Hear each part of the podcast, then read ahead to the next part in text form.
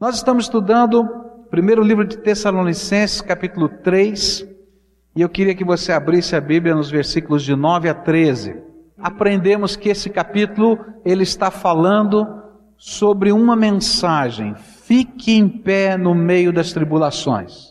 E nós vimos que Deus nos dá alguns recursos para nós ficarmos em pé no meio das tribulações. O primeiro recurso que nós vimos foi que Deus manda os seus Timóteos. Às vezes nós estamos esperando um Paulo, o Paulo não chega, a gente está desanimado, mas Deus manda os seus Timóteos. E esses Timóteos são os nossos irmãos esses Timóteos são os cooperadores de Deus, o braço de Jesus, a mão de Jesus que chega para nos abençoar. Esses Timóteos são servos que estão a serviço de Deus, abençoando a nossa vida. Aprendemos também que esses Timóteos fazem algumas coisas específicas que nos abençoam. Eles animam a nossa fé, consolam o nosso coração. Eles estão lá para que nós não sejamos seduzidos por Satanás, para dizer, olha, Deus te abandonou, não está mais olhando para a tua vida. Enfim, eles são agentes da graça de Deus. E nós aprendemos com Paulo que nos tempos de tribulação é bom recordar que palavras de incentivo também são recordações, lembranças dos milagres de Deus, das marcas de Jesus na nossa vida, do que Ele tem feito nessa terra e do que Ele vai fazer na nossa vida. Porque na medida em que nós estamos recordando as coisas tremendas do Senhor, à medida que nós vamos lembrando do socorro de Deus na nossa vida, nós vamos lembrando dos valores que nós aprendemos, nós somos reorientados. O desânimo, a luta, a tribulação gera desânimo e o desânimo coloca uma, uma nuvem e a gente se perde. Não é? A gente não enxerga, a gente não sabe para onde ir. E quando a gente recorda as marcas, os valores na vida, a gente se reorienta nos contextos da vida. A gente viu também que palavras de incentivo são também as percepções que nós vemos no outro de coisas boas que estão na sua vida. Quando a gente está desanimado, quando a gente está triste, quando a gente está enfrentando um problema, a gente se acha o mais fracassado, o mais complicado, o mais impotente, o mais incapaz, e de repente chega alguém e começa a dizer: Olha, você não é assim, você é assado. Você diz: Não, de jeito nenhum, você está errado. Mas só você que não está vendo que você é aquilo que todos têm visto em você. E ouvir aquilo faz bem. E às vezes, quando você sentir o choque, fala para Deus, então me faz desse jeito, que eu gostaria de ser assim. E é tão gostoso, a gente começa a pensar em mudança e crescimento. Mas nessa noite eu quero falar sobre a terceira, o terceiro recurso que Deus coloca à nossa disposição para nós ficarmos em pé no meio das tribulações. Diz assim a palavra de Deus, versículo 9, de capítulo 3 de 1 Tessalonicenses. Como podemos ser suficientemente gratos a Deus por vocês? Por toda a alegria que temos diante dele por causa de vocês. Noite e dia insistimos em orar para que possamos vê-los pessoalmente e suprir o que falta à sua fé. O que, que o próprio Deus, nosso Pai, e nosso Senhor Jesus preparem o nosso caminho até vocês. Que o Senhor faça crescer e transbordar o amor que vocês têm uns para com os outros e para com todos, a exemplo do nosso amor por vocês. Que Ele fortaleça o coração de vocês para serem irrepreensíveis em santidade diante de nosso Deus e Pai, na vinda de nosso Senhor Jesus, com todos os seus santos. O terceiro recurso que Deus usa para que fiquemos em pé é oração. Oração que fazemos e oração que recebemos, que gente intercede por nós. Os Timóteos, eles representam o toque, a visualização, ações práticas que nos ajudam a enfrentar as lutas.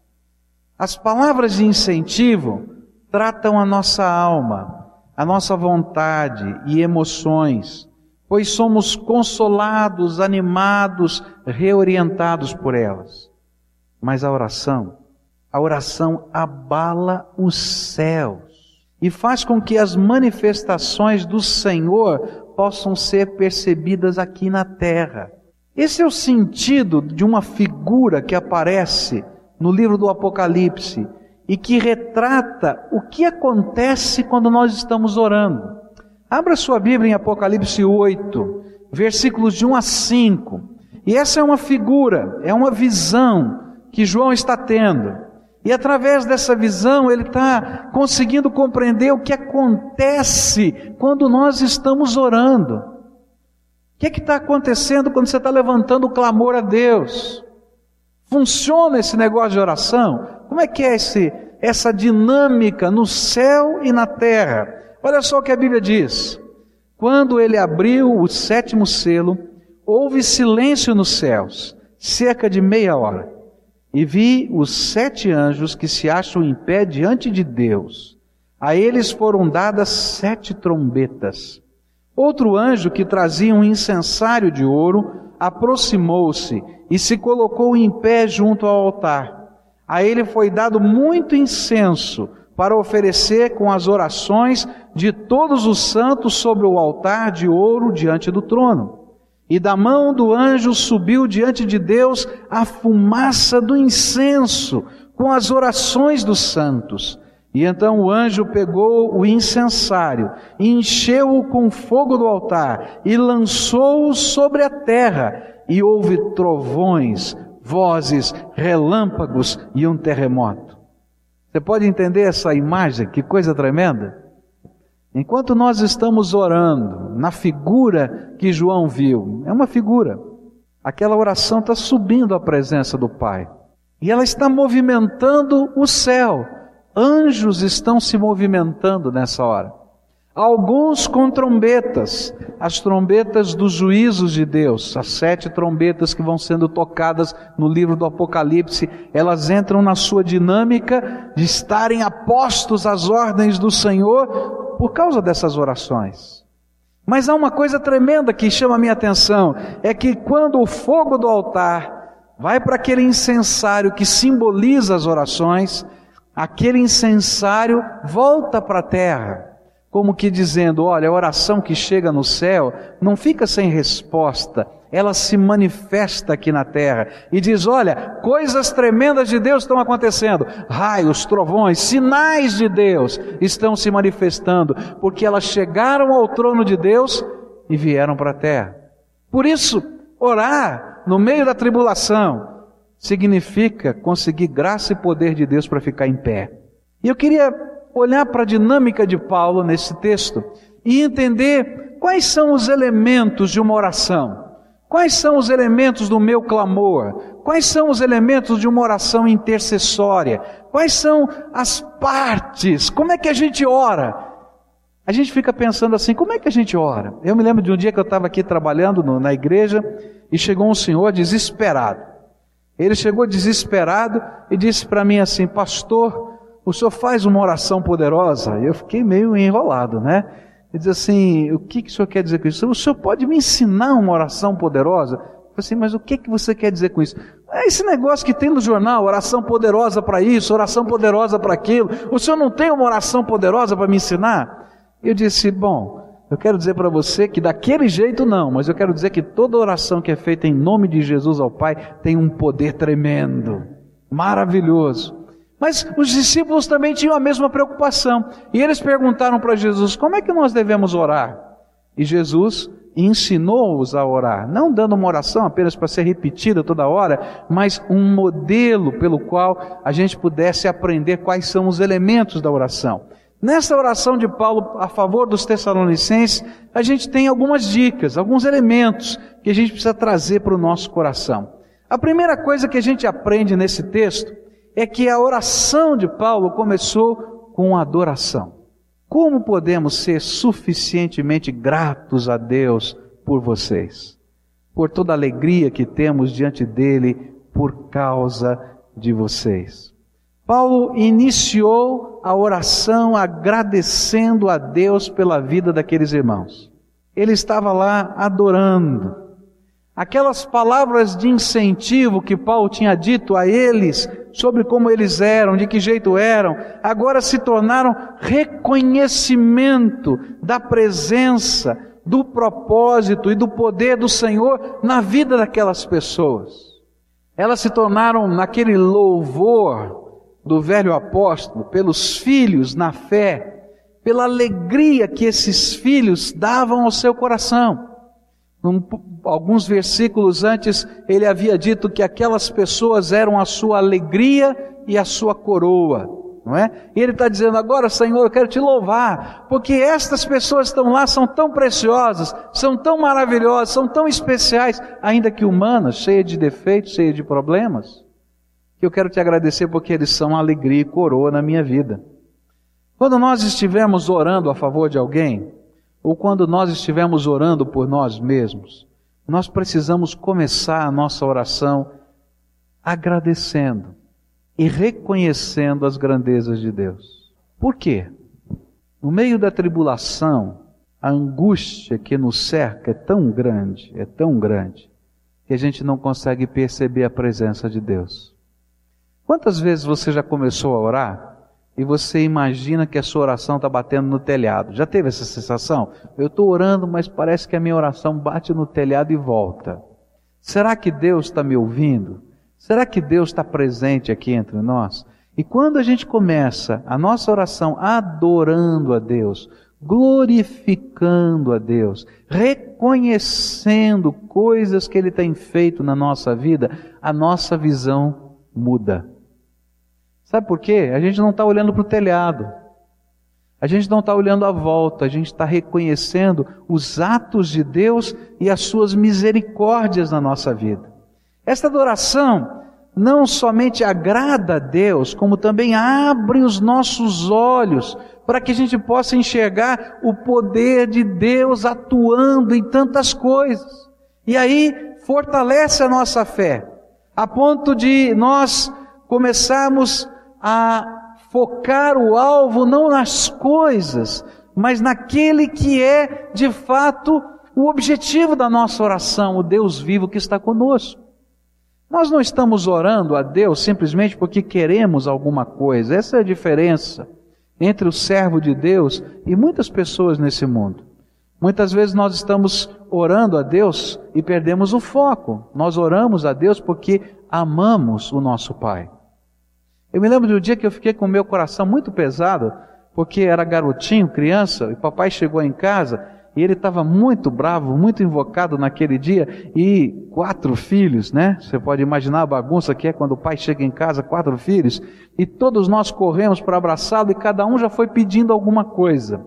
E aí ele falou assim: Poxa vida, vocês não me dão tempo nem de chegar, já estão pedindo tudo. E aquilo ficou gravado na minha cabeça, no meu coração.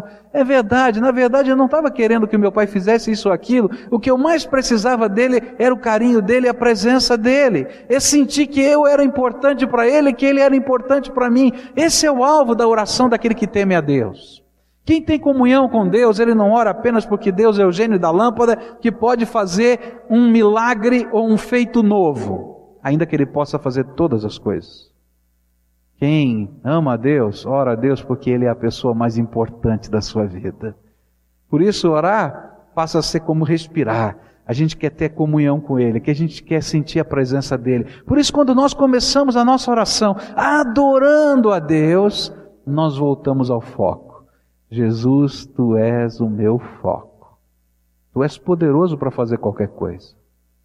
Tu és poderoso para fazer qualquer coisa. Mas o foco é o Senhor.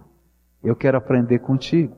Por isso, adorar tem um poder tremendo na nossa vida. Abre a nossa visão, mas se torna também arma de vitória.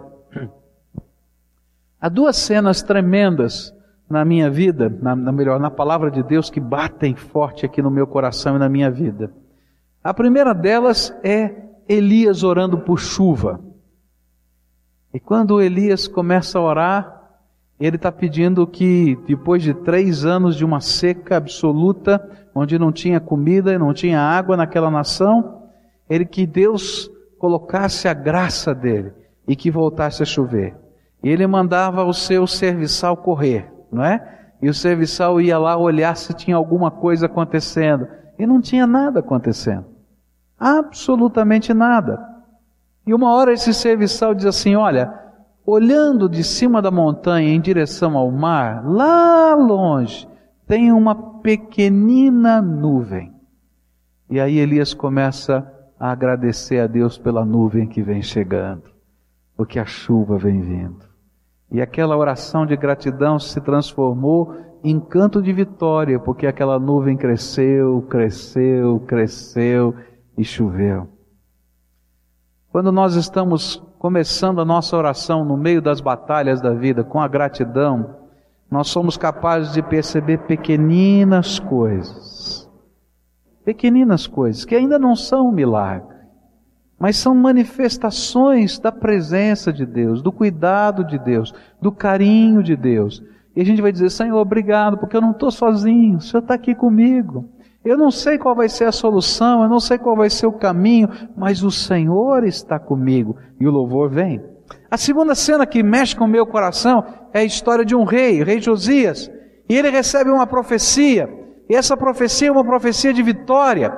A cidade está cercada, os muros estão cercados, há um exército inimigo do lado de fora, e ele convoca todo o povo para aquilo que ele chamava de santa convocação. Tocava-se o chofar, todo o povo se reunia, ele disse: Olha, amanhã cedo Todos nós vamos sair por esse portão glorificando a Deus. Ele chamou os levitas, os músicos, ele chamou todo mundo que estava lá para dirigir o povo, e o povo deveria vir atrás. E ele e os levitas iriam à frente do povo, abrir as portas da cidade e sair na direção do arraial do inimigo, cantando louvores.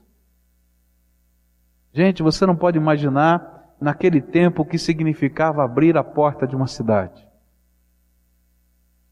a única arma de um de uma cidade ou de um exército naquele tempo para contra um grande exército inimigo eram os muros da cidade.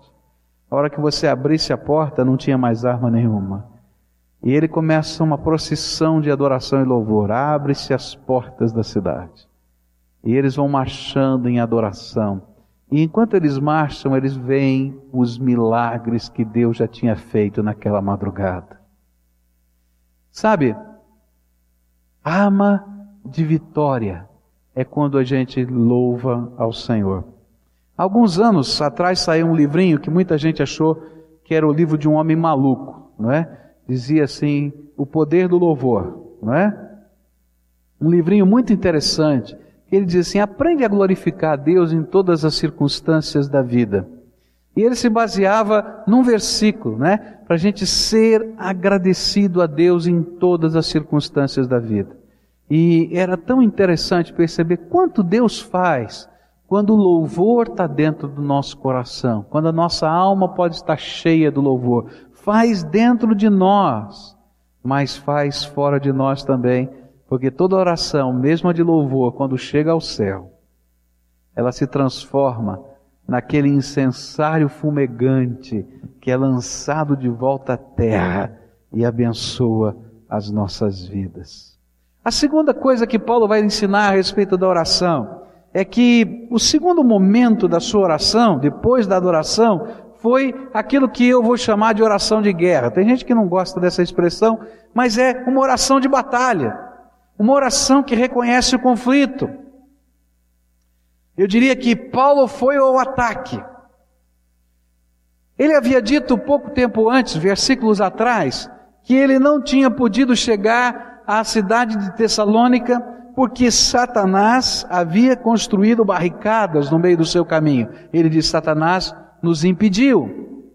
E a palavra técnica lá era muito forte, era como se a estrada tivesse cortada por um exército e barricadas tivessem levantadas e ele não pudesse atravessar. Mas quando chega nesse momento da oração, ele vai clamar ao Senhor, pedindo que o próprio Deus e Jesus estivessem preparando o caminho de volta. E é interessante a palavrinha grega que ele usa aqui. Ele a gente olha aquele texto ali no grego e fica admirado, né? Porque aquela palavra era uma palavra técnica militar dizendo que a estrada estava impedida, tá? E agora ele usa uma outra palavrinha técnica que diz assim: que Deus e Jesus mesmo limpem o caminho. O que está impedindo vai embora, né? Preparem o caminho para a gente chegar direto e rápido lá. Mas a ideia é: se tem alguma coisa impedindo, limpa o caminho. E olha que coisa tremenda. Ele sabia que quem estava impedindo o caminho era quem? Quem estava impedindo? Satanás. E aí ele foi tremendamente específico. Senhor, se tem coisas do inimigo que estão impedindo, limpa o caminho. Eu entrego nas mãos do Deus Pai e do seu Filho Jesus, que tem todo o poder no céu e na terra, para que tome uma atitude. E agora, Senhor, esse problema não é mais meu. Esse problema é teu. Quando a gente começa a ler a palavra de Deus, há uma série de promessas. Uma delas diz: Se Deus é por nós, o que que diz? Quem será contra nós? Não é isso? Lá, quando Moisés estava tentando chegar, não é? Tentando tirar o povo do Egito, diz: Olha aqui, quem pode impedir? Quem impedirá? Se o Senhor luta por nós, quem impedirá? E essa é a ideia da oração de ataque, da oração de guerra. É quando a gente identifica determinados problemas, a gente identifica determinadas situações e a gente luta. A gente coloca o Senhor no meio da batalha. A gente pede que a graça de Deus venha. A gente entrega nas mãos daquele que é poderoso para limpar o caminho. E a gente especificamente identifica a batalha espiritual e a coloca como espiritual. A gente não está pedindo que uma coisa seja mudada aqui embaixo, ó, oh, muda isso, faz aquilo, abre a porta. Não, a gente está pedindo, Senhor, esse negócio espiritual que está acontecendo aqui, agora está na tua mão. O Senhor vai entrar nessa guerra, o Senhor vai entrar nessa batalha, o Senhor vai repreender. E olha, coisas tremendas de Deus começam a acontecer. Coisas tremendas de Deus vão acontecer. Porque há um só Deus, todo-poderoso e Senhor sobre todas as coisas. E Ele tem o comando sobre tudo. E não há poder satânico. Não há poder satânico que prevaleça. Não há, de jeito nenhum. E aí, a gente entra na batalha. Algumas vezes, se você está identificando que a batalha que você está vivendo é espiritual, tem uma cegueira no entendimento, tem uma fortaleza de Satanás controlando a mente de alguém, não entende o pecado, não enxerga, não é? Há, às vezes, obstáculos, problemas, perseguições, situações. Não adianta a gente dizer, Senhor, tira isso ou faz aquilo. A gente tem que dizer, Senhor, entra nessa batalha agora. Agora é contigo. Que Satanás seja repreendido. Eu acho tremendo o texto de Judas, não é? Judas, lá no finalzinho da Bíblia, perto do Apocalipse, que diz que na disputa entre Miguel e Satanás pelo corpo de Moisés, ele simplesmente disse assim: Olha, o arcanjo Miguel dizendo a Satanás: Que o Senhor te repreenda. Acabou. Acabou a conversa, acabou a disputa, acabou a guerra, porque Deus é Senhor. Então a gente vai dizer: Senhor, esse assunto aqui agora é o Senhor. Nas mãos de Deus Pai, do seu Filho Jesus, eu entrego. Para quê? Para que todo o caminho seja desimpedido, para que o Senhor entre nessa questão, para que toda artimanha de Satanás caia por terra, para que toda mentira do diabo seja desvendada. E Deus entra, toma, segura nas mãos e ele luta por nós se Deus é por nós, quem será contra nós? Por isso, Paulo orou uma oração específica de guerra. A terceira coisa que Paulo fez foi clamar por recursos espirituais. Quando a gente está no meio da batalha, a gente adora a Deus e a gente reconhece que tudo depende do Senhor e Ele tem o controle. Mas eu também estou no meio da batalha. Eu estou no meio da luta. Eu estou me sentindo enfraquecido. Eu estou me sentindo angustiado. Eu estou perdendo o foco. Está doendo na minha alma. Então, eu preciso aprender a orar pelos recursos de Deus para a minha vida. E aí então Paulo começa a pedir algumas bênçãos especiais. É interessante que Paulo não pede assim, Senhor, para toda a tribulação. Mas Paulo vai falar uma expressão muito mais complicada. Ele vai dizer que para isto fomos chamados. No mundo tereis aflições, mas tende bom ânimo, porque eu venci o mundo. Meus queridos, nunca vai haver um tempo em que não vai haver tribulação, antes da volta do Senhor Jesus.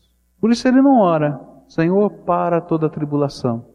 Nós podemos ter tempos de calmaria na nossa vida, e às vezes o temos, graças a Deus que o temos.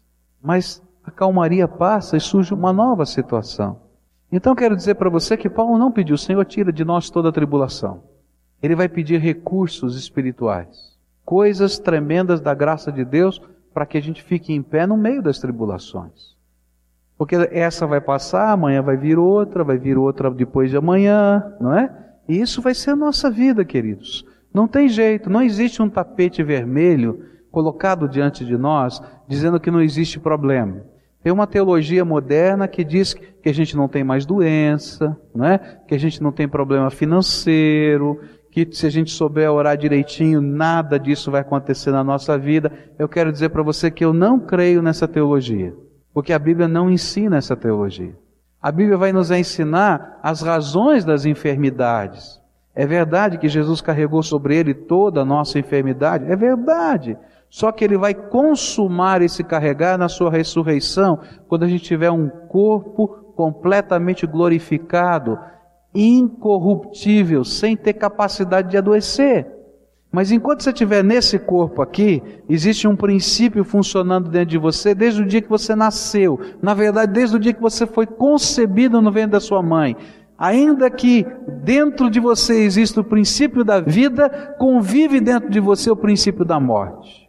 E sabe o que significa o princípio da morte? É que o seu corpo vai degenerar-se. E se o seu corpo vai degenerar, virão enfermidades. Existem enfermidades lançadas por Satanás? A Bíblia diz que sim. Mas dizer que todas as enfermidades o são é um exagero. Por isso, você vai passar. Algumas o Senhor vai curá-lo, a outras, Deus vai dizer o que disse para Paulo, depois de orar três vezes para pedindo para ser curado, muito provavelmente pedindo para ser curado. A resposta do Senhor foi: A minha graça te basta, o meu poder se aperfeiçoa na fraqueza. O apóstolo Paulo já tinha orado pela ressurreição de um moço chamado Eutico, já tinha feito milagres em nome de Jesus. Agora ele estava doente, estava dizendo: Jesus, me cura. E ele diz: A minha graça te basta. Então, queridos, Paulo não orou, tira de mim toda a batalha. Então, o que, que ele pediu? Ele pediu, Jesus, derrama amor abundante sobre esses corações. Senhor, faça crescer e transbordar esse povo no teu amor. Essa palavra transbordar é a mesma que nós traduzimos lá em outro texto, né? Por mais abundantemente além. Isso aqui é um preciosismo do tradutor. Ele tentou achar uma palavra em português para traduzir uma palavrinha grega e ele não sabia como. E ele não achou um superlativo maior. Então o que, que ele fez? Ele escreveu mais abundantemente além, para dar ideia para você do que ele estava querendo dizer. É algo que transborda, é algo que vai além, é algo que é maior do que a sua capacidade de compreender. Que Deus transborde mais do que você pode entender o amor dele na tua vida.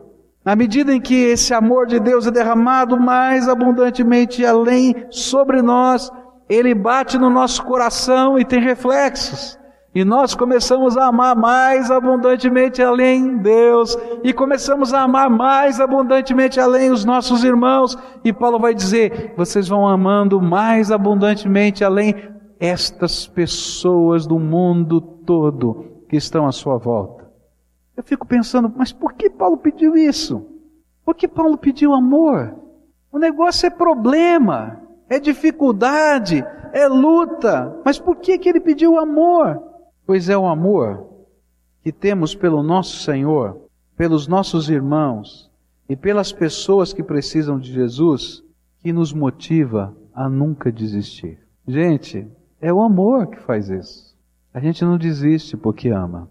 E quanto mais amor for colocado dentro de você, mais perseverança virá, mais fidelidade virá mais paciência existirá, mais motivação vai acontecer entre nós.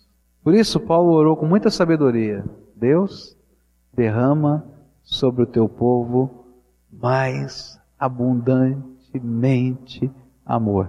Está vivendo uma grande luta aí no teu coração, na tua alma? Está quase desistindo? Você já viu que algumas pessoas, quando estão vivendo uma grande batalha, elas desistem e vão desistindo em graus mais profundos. Desistem do sonho, desistem da esperança, desistem do amor das pessoas significativas, desistem da vida. Mas quando o amor é derramado sobre nós, não importa o que esteja acontecendo, a gente não desiste.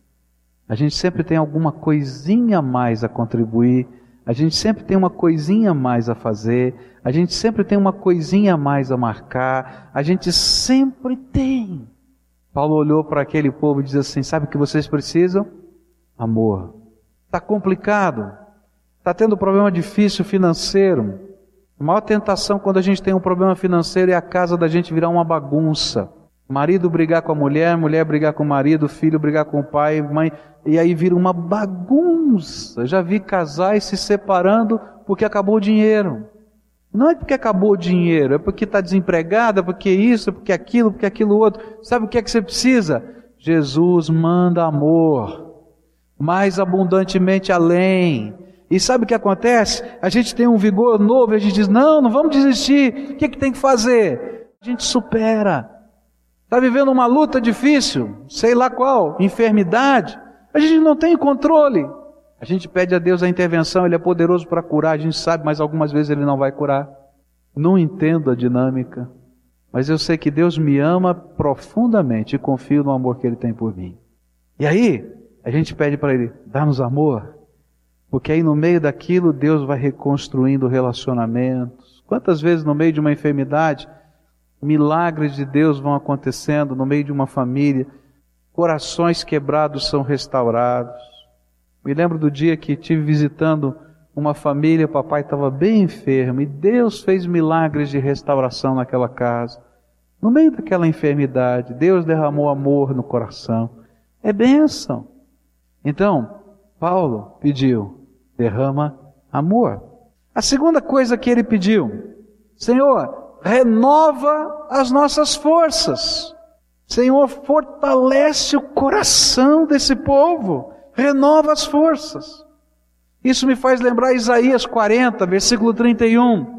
Mas aqueles que esperam no Senhor renovam as suas forças, voam alto como águias, correm e não ficam exaustos, andam e não se cansam. A doença do século chama-se estresse. Se você ainda não teve, sinto muito, mas eu acho que um dia terá. Que ainda não encontrei ninguém que não tivesse. A gente corre, corre, corre, corre, corre, corre, e a gente se queima, a gente se consome. E no meio das aflições acontece um mecanismo muito interessante dentro do nosso corpo. Nosso corpo é um negócio tremendo de Deus, um negócio maravilhoso de Deus. Deus é, é tremendo. Quando a gente fica pensando como Ele nos criou, é uma coisa maravilhosa. Ele sabe que no meio das nossas lutas e dificuldades, a gente precisa ser mais ágil, a gente precisa correr mais rápido, a gente precisa conseguir fazer as coisas mais rápido, a gente tem que pensar mais rápido. Então Deus inventou um mecanismo de defesa dentro do nosso organismo, tá? que funciona com dois hormônios. Um chama-se adrenalina. Então quando você né, está num perigo, toca o botão de emergência lá do teu coração, da tua vida, do teu corpo e vai uma bomba de adrenalina para o teu sangue, você fica agitadinho, rápido, esperto, corre e faz. Só que você não aguenta ficar todo o tempo com adrenalina. Teu corpo vai adoecer. Então ele inventou uma outra bomba, né? Chamada noradrenalina, que neutraliza a adrenalina que está no sangue e dá uma relaxada. Então você já dirigiu o carro? Quase bateram no carro? Quase. Naquela hora que quase bateram, você virou, aconteceu, mil, mil por hora, você nem percebeu tudo que você fez em frações de segundos. Tinha uma bomba de adrenalina funcionando. Quando você saiu da emergência, você encosta o carro no meio-fio, as suas pernas estão tremendo e você não consegue nem mexer os braços. Uma bomba de noradrenalina entrou no teu sangue, você, ah, né? Ficou lá, todo lá desmilinguado, né? Mas esses são os mecanismos de Deus. Mas quando a gente está vivendo uma luta intensa, você está lá, adrenalina, adrenalina, adrenalina, adrenalina, e eu estou agora me consumindo. Paulo não sabia de nada disso, mas ele falou: Deus, renova as forças. E às vezes a gente fica pensando que o renovar as forças do nosso coração é Deus jogar mais adrenalina na gente. Mas eu tenho aprendido na minha vida que Deus renova as nossas forças jogando noradrenalina algumas vezes. E às vezes Ele nos arranca do contexto das lutas e fala: senta aqui. Mas eu não posso, eu não tenho tempo, eu não tenho como. Não, fica quieto. Eu vou abençoar a tua vida. E naquele tempo que a gente está lá, ou por uma situação ou por outra, ou por intervenção divina própria no coração e na alma, ou por pessoas, Deus está renovando as nossas forças. Porque se no ritmo que você está andando continuar assim, você vai se arrebentar. Outras vezes, Deus trabalha a renovação das nossas forças simplesmente mudando os nossos óculos. Às vezes a gente está vivendo uma situação tão negra, tão escura, tão difícil, tão complicada, a gente não consegue crer em nada, e Deus diz assim: Eu vou renovar as tuas forças. Isso, Deus, me dá aí poder, eu quero ser o super-homem. Diz: Não, eu só vou mudar o óculos. Não, Deus, não é isso. Ele diz: É, eu quero que você enxergue as minhas maravilhas e a minha graça. E aí a gente começa a enxergar e dizer: Tá bom, Senhor. E a paz de Deus, que excede todo entendimento, guardará os vossos corações em Cristo Jesus. E aí vem força renovada. Outras vezes, sabe como é que Deus renova as nossas forças? É quando Ele tira o medo. Muitos de nós, queridos, não vamos passar pelos problemas que nós imaginamos que vamos passar. E sabe como é que Ele faz para tirar o medo? A Bíblia diz que no amor não para, não tem jeito de ficar o medo, a gente se sente seguro, se sentindo amado por Deus. O que Paulo estava pedindo é isso: olha, Deus, eles estão no meio de uma grande tribulação e batalha, não peço para o Senhor tirar, derrama amor, derrama amor sobre eles. Mas sabe o que faz Deus? Renova a força dele, muda a visão, coloca o Senhor sobre a tua proteção, e aí as coisas vão acontecendo algo milagroso que só Deus pode fazer com aquele que está abatido e aflito. Ele pode tocar o nosso coração. Ele pode transformar a nossa tristeza em canto. Nós ouvimos aqui essa semana o testemunho da Gláucia Carvalho. Eu encontrei a Gláucia pessoalmente, assim, tive um contato poucas vezes. Ela foi num retiro onde eu estava pregando uma vez e foi o tempo que nós passamos mais perto. Alguns tempos depois, tocou o telefone na minha casa. E do outro lado da linha, lá de Brasília, estava a Gláucia Carvalho. Eu até estranhei, porque, puxa vida, Gláucia, você ligou para mim? Ela disse, sabe, eu fiquei pensando com um pastor que eu pudesse conversar, porque eu estou vivendo um momento tão difícil da minha vida.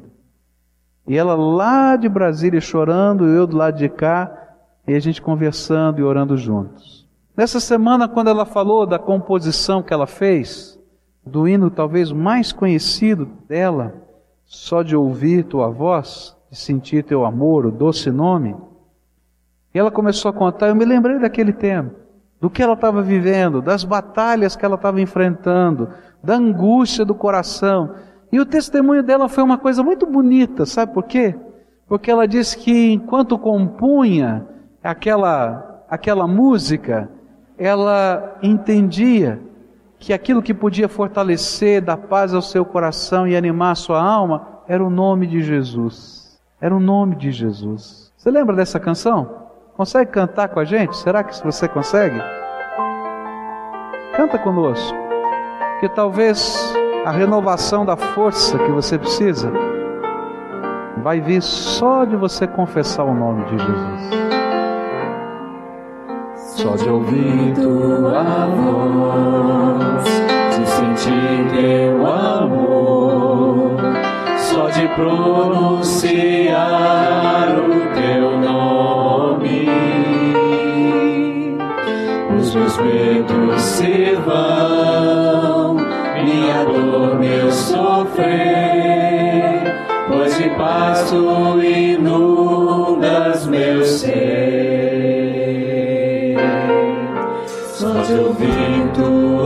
voz, de sentir teu amor, só de pronunciar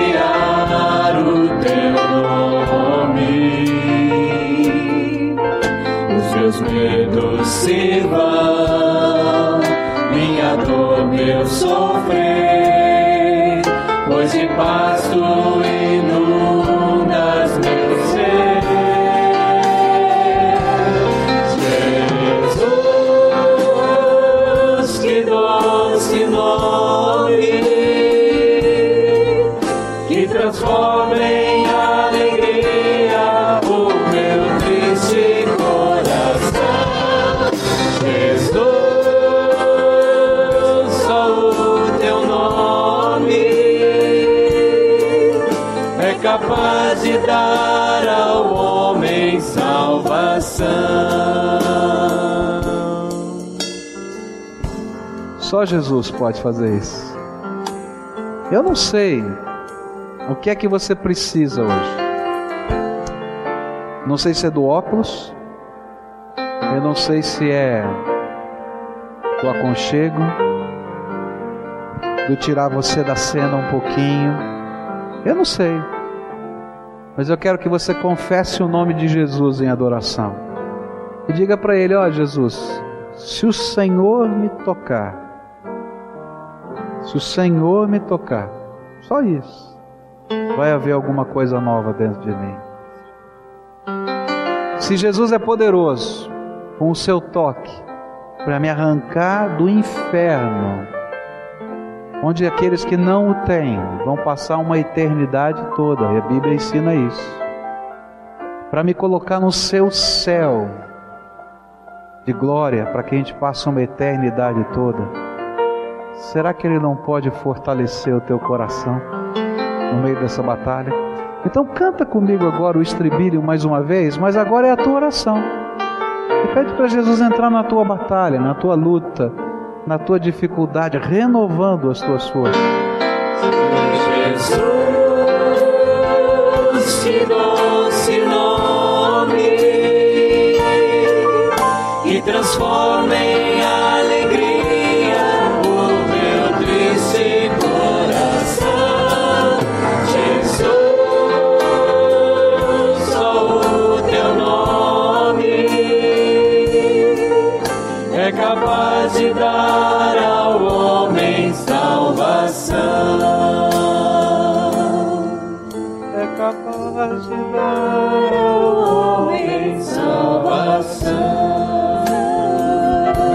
Bendito seja o Senhor. Só Ele.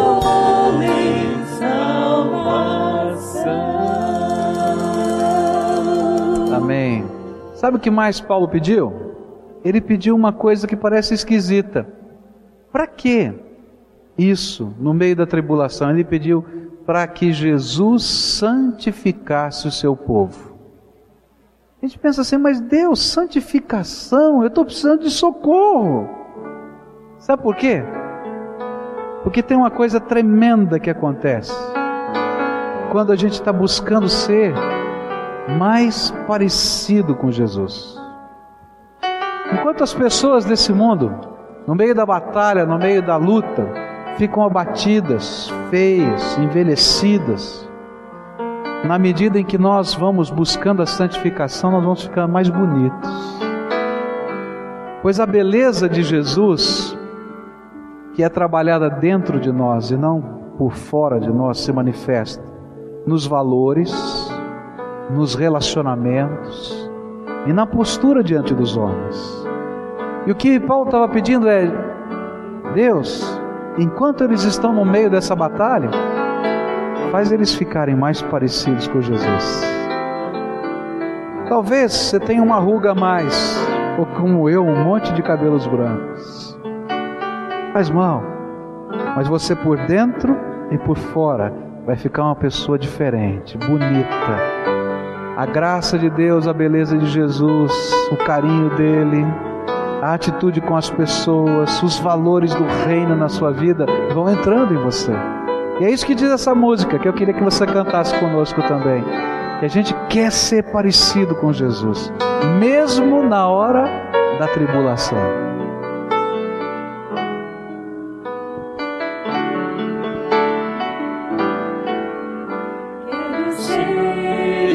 Igual a Jesus,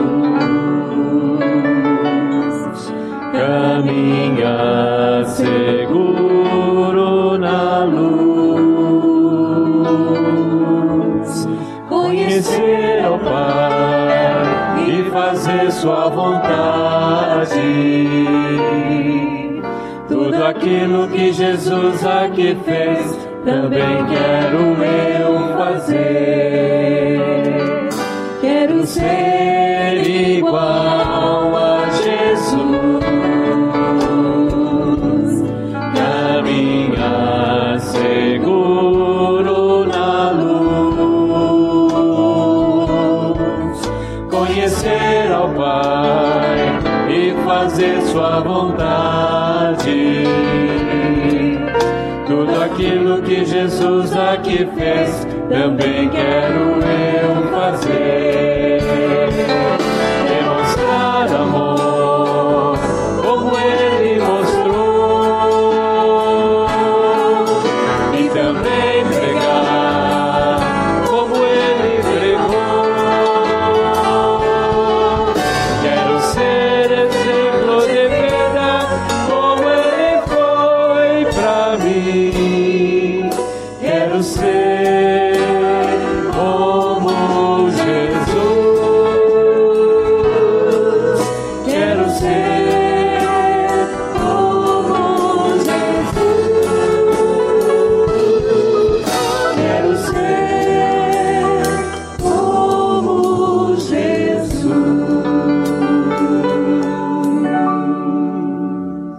Essa beleza tem implicações tremendas. Nem sempre vai ser do jeito que eu quero. Faz parte da santificação. Você lembra do jardim de Getsemane? Jesus disse assim: Pai, se é possível, passa de mim esse cálice. Mas ele completa a oração dizendo: Não se faça a minha vontade, mas a tua. Isso é ser como Jesus. Algumas vezes a vontade de Deus não coincide com a tua vontade. Não porque ela é ruim, porque a Bíblia nos diz que a vontade de Deus é boa, perfeita e agradável. Mas porque nós não gostaríamos que fosse desse jeito. E às vezes Deus tem que dizer: Olha, eu tenho algo melhor. Ele diz: Mas do que, que tem de melhor? Não pode ser. Se eu olhar aquilo que estava acontecendo com Jesus no jardim de Getsemane, se eu olhar para a cruz naquele dia, se eu olhar para as cenas da crucificação, eu vou dizer: Deus, não tem nada de bom nesse negócio. Mas se eu olhar para aquilo que isso significou para a minha vida, para a tua vida, se eu olhar para a salvação eterna que Ele conquistou para todos nós, se eu olhar para aquilo que Deus tem preparado no seu reino, então Deus tinha razão, o melhor estava por vir.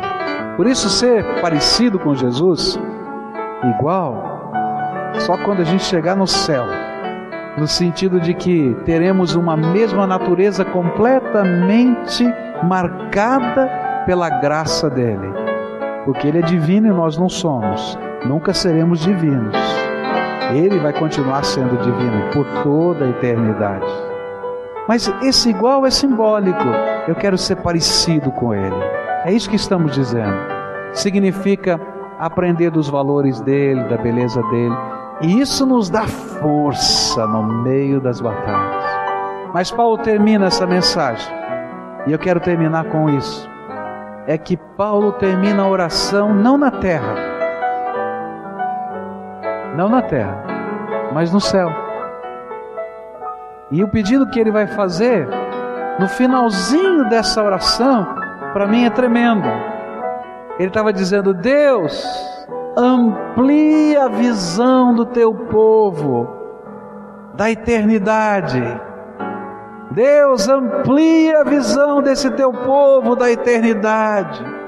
Porque muitas vezes no meio da batalha, meus irmãos, a gente só está enxergando a terra, a gente só está enxergando o concreto, a gente só está enxergando o problema, a gente só está enxergando o hoje, a gente não consegue enxergar mais nada a não ser aquilo que está doendo. E Deus está dizendo: olha, eu tenho coisas maiores.